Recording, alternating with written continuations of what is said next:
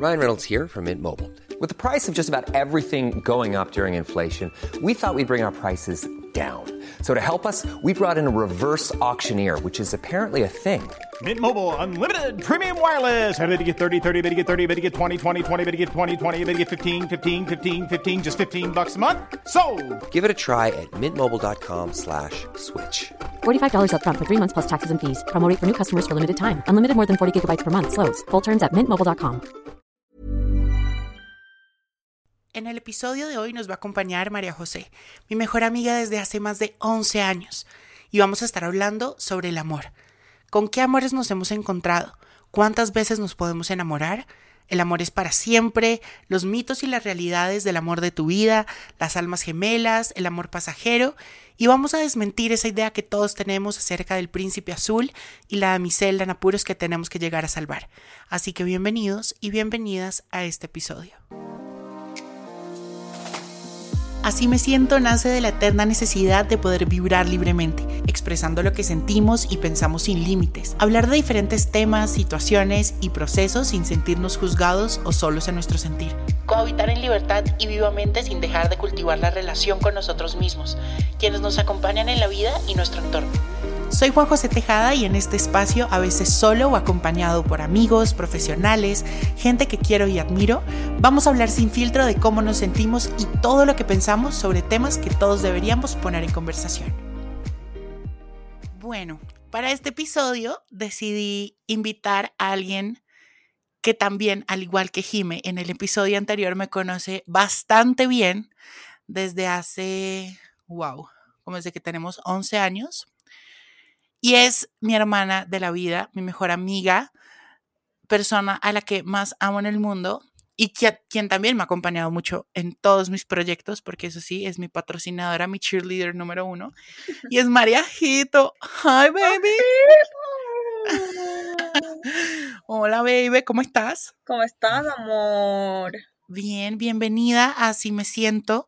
Gracias por aceptar esta invitación, gracias por estar acá. A ti por invitarme. Ay, te adoro. ¿Cómo estás? ¿Cómo te sientes? Cuéntame. Bien, súper, súper feliz. ¿Tú? Bien, muy, muy bien. Muy emocionada de estar aquí contigo. Claro, bebé, lleno de cosas, pero pues oteando todas las situaciones de la vida. Amor, hay trabajo, que es lo importante. Es lo importante. Oye, bueno, antes de empezar a hablar de este tema, que realmente es un tema que nos podría llevar muchísimos y muchísimos episodios, pero decidí partirlo en cierta forma em, dependiendo de los invitados. Es un tema del cual tú y yo también hemos hablado mucho y filosofamos un montón al respecto.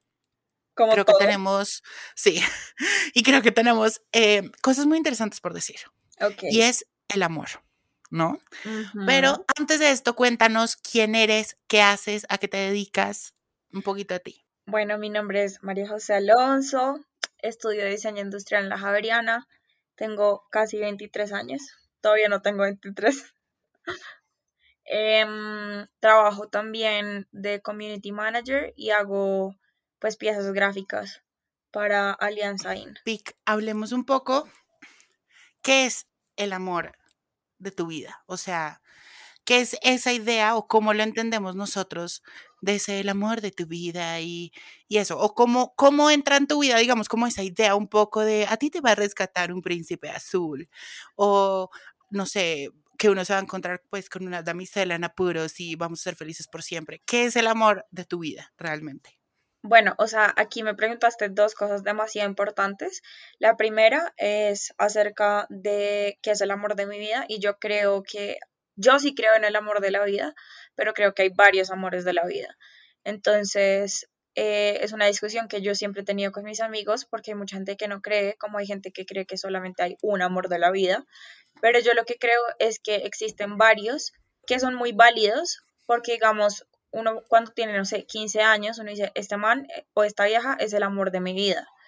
Y puede que uno sí lo sienta así en ese momento y cuando uno crezca dice, no, pues esa persona realmente no lo era pero puede que haya sido el amor de tu vida en ese momento. Para mí no, no, no significa que no, que no quisiste o que la manera en que quisiste no, no era la, la adecuada. Entonces, sí, pues yo creo que hay varios amores de la vida y creo que mi primer amor de la vida, eh, pues fui yo, porque uno tiene que amarse primero para poder amar a otra persona. Y eh, en cuanto a lo de la damisela en peligro y la princesa y bueno, todo esto, siento que, siento que es algo que nos ha vendido muchísimo la, la televisión desde chiquitos. Eh, a las mujeres nos enseñaron que debíamos ser débiles, delicadas, que debíamos ser sumisas, bueno, un montón de cosas que claramente pues yo no creo. Em, y nos enseñaron que nosotras eh, estábamos predispuestas a encontrar nuestro príncipe azul y que este príncipe azul nos iba a salvar. Pero yo estoy completamente en desacuerdo con eso porque eh, yo creo que a ti nadie te tiene por qué salvar, sino por el contrario, o sea, tú tienes que llegar a una relación desde un punto en el que te sientas tranquilo, en el que sientas que has resuelto varias cosas, no, no todo, obviamente, pero, pero en un punto en el que tú puedas querer a una persona bien, que no, que no sea tóxico, que no, no le sumes más problemas a la otra persona, que, que, que se asumen los problemas entre ambos muchas veces, súper bien, pero eso no significa que la otra persona te tiene que, mm, te tiene que apalancar, por así decirlo, en tu vida. De acuerdo. O sea, yo creo que ahí, ahí está, y ahí entra un montón de cosas y cosas que quiero resaltar de lo que dijiste, y es muy cierto, y es entrar en relación con la otra persona, creo que es muy importante, es algo natural de la vida, pero también para eso hay ciertas cosas que uno tiene que hacer, ¿no? total. Como por ejemplo, lo que decía Josi, es muy importante, el entrar en una relación con una persona cuando tú no estás bien contigo mismo o contigo misma es muy difícil. Es muy, muy complicado. Total. Entrar también en una relación buscando eh, que esas personas llenen tus vacíos o que esa persona te dé X o Y cosa, también es un problema porque obviamente estás poniendo tu felicidad y tu tranquilidad más allá de la felicidad en, en, cosas externas a ti. Y cuando no esté eso, es cuando uno se derrumba en cierta forma. Y eso yo creo que lo hemos hablado tú y un montón. Claro. en serio, eh, uno debe buscar gente de pronto que, que en combinación con uno, pues uno sea súper chévere. La machera. Pero sí, la machera, pero... Ahorita dije ese término y mi novio me dijo, mucha tía. Pero es una machera. Sí, pero cuando uno entra buscando que esa persona me dé seguridad, me dé, no sé, me dé el amor propio que yo no tengo, eh, empiece también esa persona de pronto a jugar ciertos roles que me han hecho falta en mi vida, es cuando empezamos a tener problemas. No, total, en especial porque yo he estado de ambos lados, he estado desde el lugar eh, en el que quiero que me salven y en el lugar en el que quiero salvar. Y ninguno de los dos funciona. ¿Cómo ninguno de los dos funciona. O sea, en el lado en el que quieres que te salven, haz de cuenta que es como una forma de engañarte a ti mismo, de decir, no, pues esta persona me llena o me completa, o esta persona es la solución, bla, bla, bla. Y claramente uno se siente feliz cuando está con una persona y los momentos son muy chéveres, pero eh, es como es como una falsa esperanza que uno mismo se da porque eventualmente la persona como se puede quedar, se puede ir y nos deja con el vacío exactamente igual. Entonces, no sé, digamos, a mí me ha pasado muchas veces que yo podía estar con una persona, pero no me sentía bien y yo no entendía si era por la persona, si era por mí, etc. Y hasta que me di cuenta que yo dije, de verdad, la única forma en la que yo me puedo sentir bien con una persona es estando bien conmigo misma. O sea, no hay otra forma. Y no es negociable. O sea, uno muchas veces le parece que, que tratar su, su, su mental health, no sé cómo se dice, su Salud mental, bebé. Eso, qué pena. Nos, uno a veces piensa que tratar su salud mental es, es como un camino muy largo, un camino demasiado difícil, bueno, mil cosas, pero, pero creo que es uno de, la, de los pasos más importantes que uno tiene que dar para poder vivir tranquilo y para poder vivir tranquilo junto a otra persona. Exacto. ese no es, el fin, ese no es el fin, vivir con otra persona o estar con otra persona, etcétera, no es el fin, pero digamos que yo creo que de las maneras más exitosas para llevar una relación es que pues cada uno haga su trabajo espiritual. Total. No, y es, Y ahí, bueno, eso haremos otro capítulo, otro episodio hablando de eso, si pues de las personas que deciden eh, pues vivir su vida solas, o sea, sin una pareja amorosa al lado, que también está súper bien. Súper válido. Eh, pero mira que algo muy interesante, y sí es totalmente cierto, es eso, y es volver a hacer hincapié en eso. Es, si te das cuenta, creo que ninguna relación de ningún tipo, ni amorosa, ni de amistad, ni laboral, ningún tipo de relación funciona si dentro de ti las cosas no están bien. Claro, y digamos, o sea, volviendo al tema de que yo también estuve de ambos lados, en el momento en el que yo estuve en el plan de salvar a alguien o de solucionarle las cosas a alguien, pues se convirtió en una relación ni siquiera tanto amorosa, sino una relación de ven, yo te ayudo porque es que me siento mal, por ti. Como responsabilidad. sí, exacto. Y eso nunca debería ser así. Obviamente hay momentos en los que uno necesita que alguien pues esté para uno, que, que te apoyen, etcétera, etcétera, pero eso no debe ser el centro de la relación. Exacto. Sí, no es, no es cargar con las cruces del otro, pero sí es acompañarlo, acompañarlo a llevarlas. Sí. Mira qué bonito. Mira qué Mira qué bonito. Oye, Pic, ¿y cómo sabes tú o cómo, cómo sí, cómo sabemos que estamos frente al amor de nuestra vida. O cómo te has dado cuenta que X oye cosa, como por ejemplo yo, soy el amor de tu vida. pues, o sea, yo creo que hay una, una, una cosa que, que todos los seres humanos tenemos y es la intuición. Entonces, yo creo que uno siempre tiene que hacerle caso a la intuición y muchas veces, digamos, yo estaba con una persona y yo decía, no, este man me encanta, mejor dicho, la, la, la, pero en el fondo yo sentía como que algo no estaba bien o que yo no me sentía 100% cómoda, pero yo me daba excusas en la cabeza como para seguir creyendo que sí esa era la persona indicada. También porque hay muchas cosas alrededor de, de la sociedad en, la que vivimos y es como que te presionan un montón a cierta edad para empezar a tener novios o para empezar a salir con gente o conocer niños, niñas, lo que sea. Entonces uno a veces como que intenta eh, cumplir con esos estándares y uno cree que realmente está con una persona que, que quiere y pues realmente no es así. Entonces, eh, pues volviendo a lo de la intuición, a mí me parece que, que la intuición es fundamental y yo siempre digo una frase y es que el cuerpo no miente. Entonces pasa muchas veces que pues pucho no se puede encontrar con un man divino, adorado, mejor dicho, todo, pero si tú simplemente no sientes esa química, no sientes la atracción, no sientes, va a sonar muy cursi lo que voy a decir, pero pues creo que a todos nos ha pasado, pero las mariposas en el estómago, eh, pues por ahí no es, por ahí no es. Entonces, yo no creo que uno esté enfrente de alguien y diga, tú eres el amor de mi vida. Siento que es un decir, pero sí puedo creer que uno puede decir como, tú eres la persona con la que quiero estar en este momento, porque uno no tiene ni idea de las vueltas que va a dar la vida. Exacto. Y, Josi, ¿tú crees que hay un felices para siempre? O sea, ¿tú crees en un felices para siempre? Lo que pasa es que yo no creo que la felicidad sea la meta, ¿sabes? Como que yo siempre pensaba eso, yo siempre decía, no, es que el día que yo sea feliz ya todo se va a arreglar. Hasta que entendí que la felicidad es un estado, como lo es la tristeza, como lo es todas las emociones. Pero yo lo que creo es que lo que uno debe buscar más que todo es la paz, es la, tranquilidad. Oye, a decir eso. Oh Amor total. Es, la, es, la, tranquilidad, o sea, tú sin, sin, tranquilidad nunca vas a poder ser feliz que estés emocionado, que estés tragado, etcétera, lo que sea, buenísimo. Pero que estés tranquilo, eso no es fácil. De acuerdo. Y no es solo tener tranquilidad, sino mantenerla. Entonces, pues ese es el reto para mí.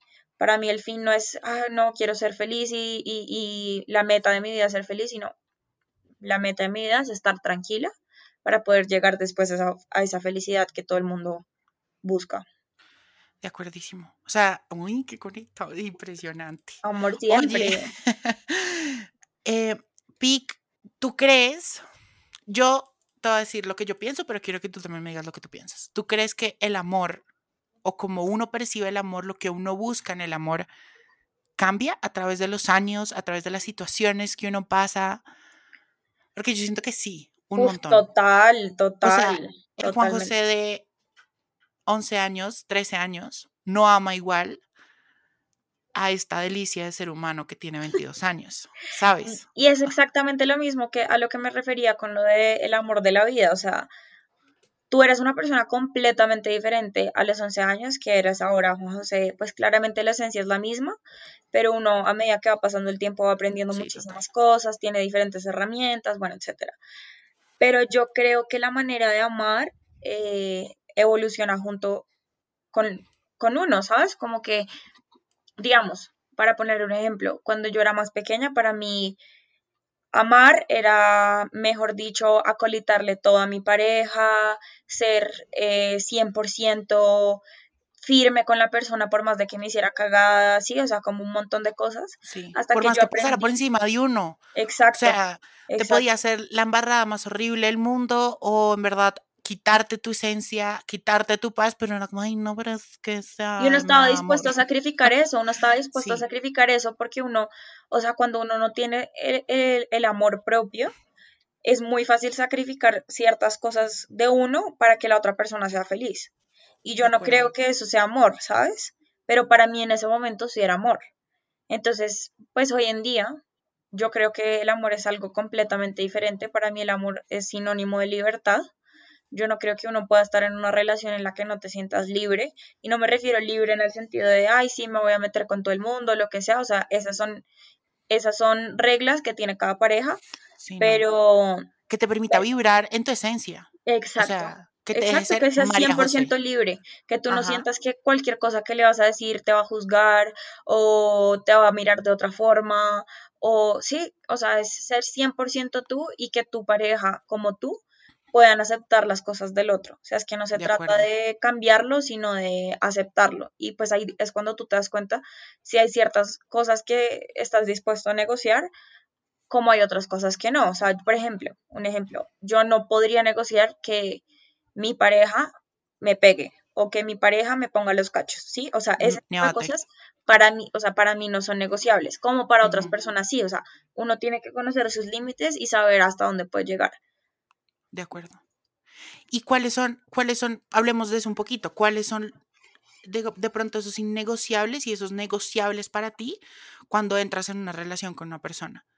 Bueno, para mí negociables, eh, digamos que son las cosas de, la personalidad de, cada persona, valga la redundancia, y es como, por ejemplo, no sé, la persona es desorganizada, para mí eso es negociable porque son cosas que se pueden solucionar, ¿sí? Y no me refiero como de, de tienes que ser como yo quiero, sino que son cosas que se pueden mejorar y si no se mejora, pues uno ahí mirará cómo hace.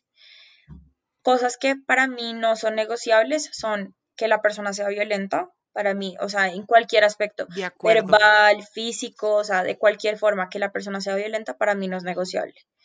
Para mí no es negociable que la persona sea mentirosa. Para mí yo no puedo con las personas mentirosas y creo que pues hay personas que no le parece tan grave, para mí es fundamental. Entonces, para mí eso no es negociable. Y ese tipo de cosas, yo siento que esos límites cada uno los pone con base en las experiencias pasadas que tenía. Para mí, un o sea, para mí algo que es muy básico en cualquier relación, sea amorosa, de familia, de amigos, de lo que sea, es el respeto. Total. O sea, cuando se rompe el respeto, creo que para mí... Ya. Ya. Porque cuando se rompe el respeto, se rompe la confianza, eh, te rompes tú también un poquito por dentro porque pasan por encima tuyo. Eh, yo siento que eso para mí es súper, súper importante. O sea, no, total, total. O sea, tú, tú para qué vas a estar con una persona que no, que no piensa dos veces antes de cometer alguna, alguna cosa que te... Y sabes también para mí que también es súper innegociable el tema eh, de que no me permitan, o sea, como de que sea una persona que, claro, hay cosas que son de la personalidad o X o Y, pero cuando esas, ese tipo de cosas de la personalidad o esas formas de ser o esas formas de pensar o lo que sea, en cierta forma me quitan mi paz, ahí creo que entramos en un problema. No, total. O sea, por ejemplo, yo tengo un ejemplo de una amiga que yo quiero muchísimo, que pues a ella le encanta, o, sea, ella es súper extrovertida, habla, se ríe, no sé qué. Y eh, un novio con el que ella duró muchísimos años, eh, por ejemplo, cuando ellos salían a comer o estaban en un lugar así, pues en el que uno no, no grita ni nada de eso, y ella hablaba duro, el man le decía, no hables duro o no hables tanto que me da pena o cosas así. Entonces ahí es cuando yo digo, pues pucha, entonces ¿para qué estás conmigo? O sea, como que realmente si, no, si te molesta mi personalidad, si te molesta que hables, si te, ¿sí? O sea, ¿para qué estás conmigo? Podrías estar con una persona que sea igualita a ti, que no hable, que sea reservada, etcétera, etcétera, pero pues no busques en mí algo que yo no soy, que esa es otra cosa. Uno no puede buscar en una persona algo diferente a lo que uno quiere. O sea, para eso uno está con otra persona, precisamente. Para complementarse y apoyarse y No, me refiero a que, o sea, si uno está con una persona para querer cambiarlo, pues ahí no es. O sea, ah, ahí no. es. Eso, eso es también algo muy negociable mío. Como que me quieren cambiar, como que eso, que no me permitan ser. Eso para mí es un problema. Me acuerdo que una vez estábamos hablando y yo dije algo sobre nuestra relación, como con otros amigos. Y yo después salí y, le dije, porque igual también siento que es importante preguntar y también conocer los límites de la otra persona. La comunicación es muy importante en el amor. Y yo le dije, le dije, ¿a ti te molesta que yo hable de nuestras cosas, como de nuestra relación? O sea, porque si es así, pues no hay problema. O sea, como que yo entiendo que tú eres reservado. Porque yo sé yo me sé No, o sea, yo, yo le decía, yo entiendo que tú eres reservado y yo no quiero como pasar por encima de tus límites, como en cuanto a qué contar, etcétera. Dijo, tú puedes hablar de lo que tú quieras, o sea, tú no tienes por qué decirme eso porque es que es nuestra relación y tú también tienes derecho a hablar lo que tú quieras. Ajá. Y eso me parece súper lindo, como que... Puntos pasando. Sí, o sea, sí. O sea, él no, él, él decide no contarlo por sí mismo, pero no me cohibe a mí de contarlo. Entonces yo también cedo en el sentido de que si yo sé que al mal le va, le va a molestar, pues yo prefiero no decirlo, ¿sí? Son ese tipo de detalles. Pic, ¿y tú qué opinas, por ejemplo, de, por ejemplo, esos momentos de pronto en el que, bueno, nosotros lo conocemos así, que es como que es en video o algo así, ¿sabes? O sea, no sé, que entras en una relación y tú ya, mejor dicho, le estás poniendo anillo, ya le estás buscando nombre a los hijos. Eh, ¿Qué piensas de eso? Porque a mí, o sea, te voy a ser muy sincero, a mí me asusta un poco. pues sabes, o sea, es que yo no sé, yo me he dado cuenta porque estaba de los dos lados también de la moneda. porque sí. amor, sí, porque yo, em, yo soy Pisces, empezamos por ahí, y los Pisces somos súper soñadores, mejor dicho, pero hay una cosa y es que yo antes pues, de estar en esta relación, yo le tenía muchísimo miedo al compromiso.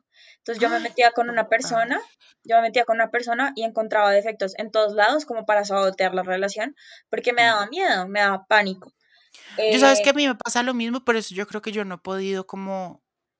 Como conectar con alguien. Porque, uno, porque me da pánico. Sí sí, yo todavía, yo, muy siendo muy sincero, todavía le tengo un poquito de, pánico a eso y siento que yo internamente necesito sanar muchas cosas todavía. Claro, no, y es que a mí me pasaba exactamente lo mismo.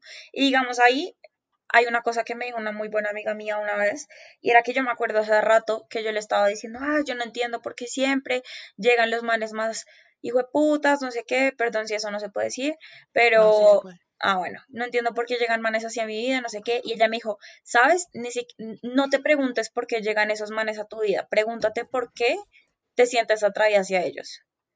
Y ahí fue cuando... Los, dejas estar. Sí, a mí se me, o sea, se me voló la cabeza porque yo siempre culpaba que eran esos manes los que llegaban a mi vida. Y es que yo me di cuenta que no era que llegaran esos manes, sino que los manes que me gustaban eran los tóxicos.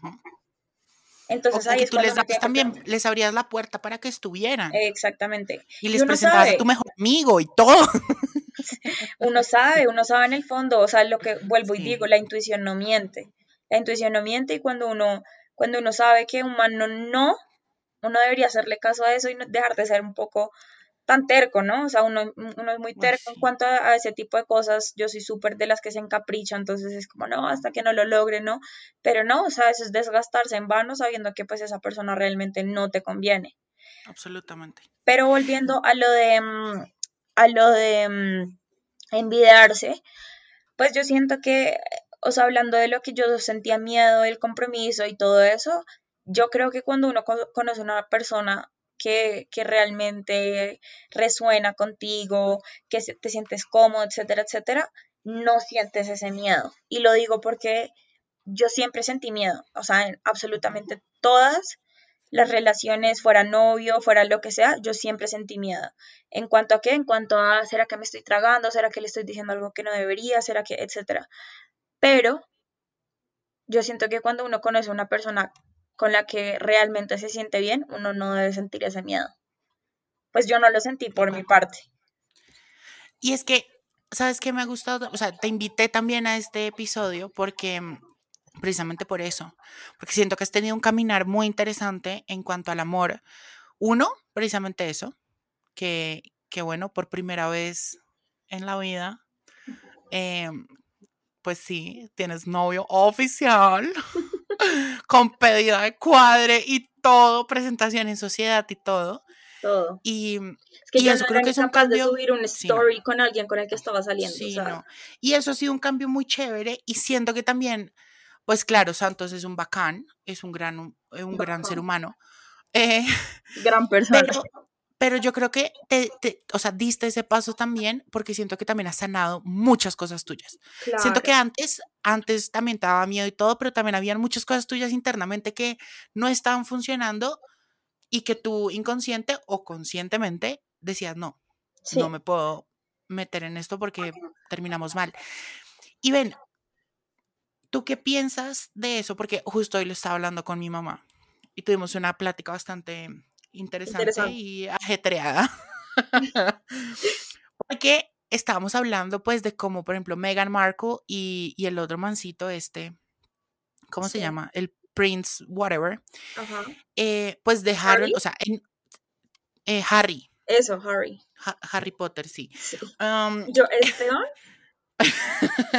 ellos en un momento dejaron todo lo que ellos eran, sí. posiblemente todo lo que hacía parte de su esencia, todo lo que ellos les gustaba y los hacía vibrar por estar con el otro. Entonces, en un momento, Meghan Markle dejó eh, la actuación, dejó, bueno, toda su vida sí. por ir a eh, desayunar con, con la Con reina, la esta, reina Isabel.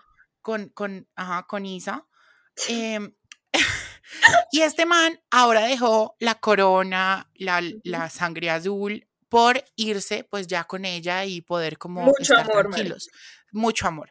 ¿Tú qué piensas de eso? Yo siento no. que, bueno, ahí como que los dos votaron muchas cosas de ellos que, pues, no sé si el man le encantaba ser parte de la realeza, pero veámoslo desde el lado de Meghan Markle. O sea, si a mí tú en este momento llega, marica, Britney Spears y me dice, vamos, a quiero ser tu novia, uno me desmayo, dos, y pero me dice, tienes que dejar de hacer X, Y y Z, que es lo que más te gusta hacer en la vida, o tu profesión o lo que sea, rayos. ¿Tú qué piensas de eso? Porque Uy, yo no, sé, O sea, yo creo que yo entro en la, conflicto. yo soy la última persona que haría eso. ¿En qué sentido? Mi Mm, mamá siempre, toda la vida, o sea, desde que tengo memoria, me dice que yo soy irreverente. O sea, esa es su palabra favorita. ay, Siempre me dice. Para mí eso no es negociable precisamente porque yo siento que uno no puede vivir por el sueño de otra persona. Y, y digamos que renunciar a tus sueños para que la otra persona esté bien, creo que eventualmente va a hacer que resientas a esa persona. Y no hay nada más feo Total. que sentir resentimiento o rencor o lo que sea por una persona que, pues, que es tu pareja o que es tu amigo o lo que sea. O sea, tú no, tú no estás mucho en la onda de uno por amor entrega todo y deja todo No. y whatever. En especial porque, tampoco. digamos, yo no estoy pero nada de acuerdo con, por ejemplo, las mujeres que hoy en día ya eso no pasa, pero las mujeres que siempre quisieron trabajar y no lo hicieron porque sus esposos no las dejaron, más no como por, por decisión propia. Yo siento que eso es una frustración muy grande, o sea, llega un punto de la vida en el que esas mujeres dicen, o sea, estudié, pero no ejercí porque no me dejaron. Para mí eso no, o sea, es, es muy Sí, parecido, no uno no puede sea, yo renunciar a siento eso. que obviamente dentro del amor, o sea, yo creo que es que, ay, Dios mío, es que vienen como muchas cosas. O sea, obviamente tú por amor puedes llegar a hacer mucho, pero entonces, por ejemplo, Meghan Markle en su momento por amor dejó la actuación, pero creo que también se faltó a su amor propio, porque se dejó también lo que a ella le gustaba y lo que a ella le hacía feliz por construir otro amor con otra persona, pero ¿dónde está tu amor? O sea, como que ahí vienen muchas cosas, yo no sé qué hacer. Y no solo eso, sino que siento que eso también mal acostumbra mucho a las personas en el sentido de que si tú empiezas a sacrificar un montón de cosas importantes para ti por, la, por el bienestar de la otra persona, la otra persona va a creer que eso es justo lo que tienes que hacer el resto de tu vida. Entonces, Sí. lo que tú quieres hacer va a pasar a un segundo y tercer plano para esa persona porque sabe que para ti es fácil soltar ese tipo de cosas para que la otra persona esté bien. Sí, no, yo siento que está muy bien que busquen Un punto medio. sueños, sueños en común, proyectos en común, puntos medios y todo eso, pero cuando ya hay cosas muy así de tienes que dejar de hacer lo que a ti te gusta o tienes que dejar de ser tú y yo también tengo que dejar de ser yo para tener esta relación, ahí por amor también uno tiene que decir no. Ahí es cuando uno dice, si lo amas, Sí. déjalo ir. Precisamente ay, qué bonito, qué sí, bonito lo que acabas de decir. Sí, porque, o sea, digamos, si tú sabes que tú no estás en el mismo camino de la otra persona y sabes que tu camino de cierta forma va a cohibirlo de cumplir sus sueños, pues tú deberías sentir y, y hacer que el amor que tú tienes para esa persona te permita soltarlo para que esa persona cumpla los sueños que tiene que cumplir. Ay, sí, total. Es que es- es eso, uno no puede ser egoísta. O sea, por ejemplo, eso hablaba justamente con Santos ayer y hablábamos como de, ¿tú qué harías si yo me voy del país? ¿Tú qué harías si, etcétera?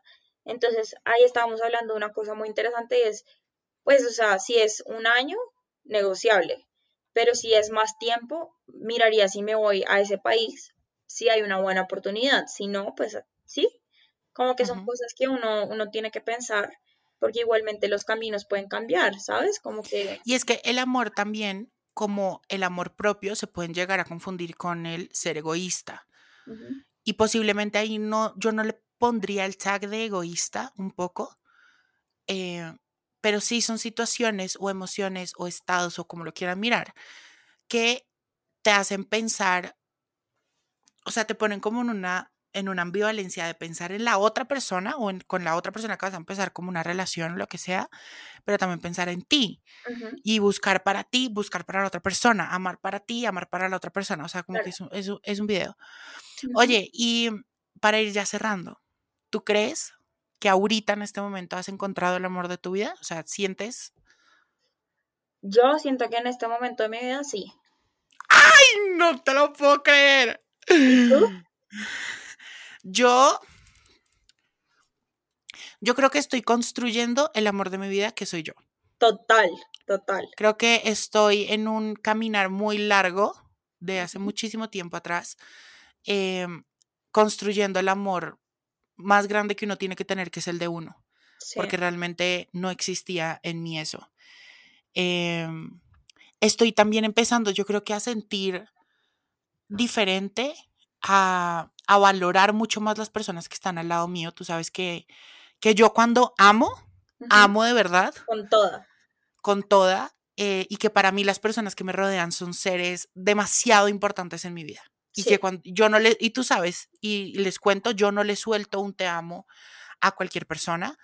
Yo no le, a mí me cuesta mucho dejar entrar personas en mi vida y en mi corazón. Y mm, tú sabes. Total. Entonces, creo que eh, últimamente he venido como trabajando mucho eso y ha sido lindo. O sea, ha sido, ha sido bonito. Digamos que todo este episodio, la idea no es que se centre y no lo pensemos desde relaciones de pareja, sino el amor en sí, ¿no? no, o sea, yo soy fiel creyente de que uno tiene que amarse a uno mismo primero antes de amar a otra persona. Y eso es Sí. 100% real. O sea, yo no Y encontré a que una uno puede persona, encontrar, uno puede encontrar amor, no precisamente amor de relación de pareja, sino yo te amo a ti. por mucho tiempo, o sea, por mucho tiempo, eh, yo estuve perfectamente con el amor de mis amigos y con mi amor Sí. propio. O Que eso también mí, es, ¿sabes que yo me he dado cuenta que eso también es un amor de la vida? El, sí es el amor de la vida eterno. literalmente, porque bueno, la familia de pronto pues es algo que por selección natural está, pero los amigos son la familia que uno Uno escoge, ¿no?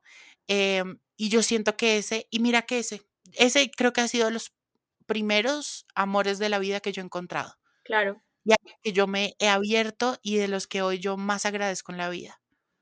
Sí. Voy a llorar. Amor. Sí, yo creo que eso y, y está bien pensarlo también así. Total. em, y agradecer. Yo siento que en todo en las relaciones también es, es recíproco, em, que uno siempre tiene que actuar como quiere, quiere uno que actúen con uno. Ser empático es muy importante. Ser empático es muy importante. Ser responsable con la otra persona también es importante. Sí. Cuidarla, agradecerle, hacerle saber que uno lo ama también. También. Porque es que, ojo acá. Y eso es súper importante, o sea, eso es es un muy- tema súper importante porque sí. no todo el mundo ama de la misma forma. Y hay que aprender a leer el amor, ¿no? O sea, yo no sé si te acuerdas, pero a mí me costaba mucho, María José Alonso, decir te amo o te quiero o whatever. Cuando era más chiquito, me costaba demasiado. Pero yo organizándote la cartuchera en el colegio te estaba diciendo que te amaba. Total, y yo sabía que me amabas por ese tipo de actos. O sea, por ejemplo, para mí era súper evidente que tú me amabas porque, no sé, me ayudabas a escoger tal cosa. O sea, solo con el hecho de tener ese momento y que tú de verdad te concentres en ayudarme, etcétera, para mí yo sé que eso es un te amo, ¿sí? O sea, para mí no, no es Sí. necesario que me digas, oye, te amo, porque ese tipo de actos de servicio para mí lo demuestra. Oye, me encantó hablar contigo. Me, Me encantó. encantó, quiero volver ya. Y me encanta, en verdad, y te lo digo muy genuinamente, y ya que está Santos ahí, em, te lo digo muy genuinamente, eh, me encanta cómo ha sido tu caminar en el amor. Sabes que admiro mucho tu caminar en el amor propio, pero tu caminar como en las relaciones con los otros. em, esto para mí también es muy nuevo, Gorda. Así como para ti, Santos es tu primer nuevo oficial, él también es mi primer cuñado oficial. Esto para mí también es nuevo, ¿sabes? O sea, yo no me acostumbro de llegar a tu casa y ver regalos hechos a mano por ti. ah, ah. Sí, Eso todavía es nuevo para mí. Pero me encanta, me encanta poder sentirte así, me encanta poder sentirte que estás tranquila, más allá de feliz, enamorada, tranquila, Sí, que puede ser tú con Santos, total. eh, que Santos es un, un gran hombre, un gran ser humano y que, y que en verdad has aprendido mucho y que sé que vas a aprender mucho también. Eso me parece increíble. Sí. Entonces sí, me encanta Gracias, cómo estás. Te amo, te, Te adoro. amo. Gracias por estar acá y contarnos. No le, ojo, disclaimer, no le invite porque pues María José sea pues la más recorrida de Bogotá con todos los manes, pero como les dije, tiene un recorrido muy lindo, un caminar muy interesante en cuanto ha sido el amor con ella. Entonces, espero que les haya gustado. Oye, gracias, te amo. Gracias a ti, te amo. Santos te manda saludos. Ay, saludos. Bueno, los amo. Bueno.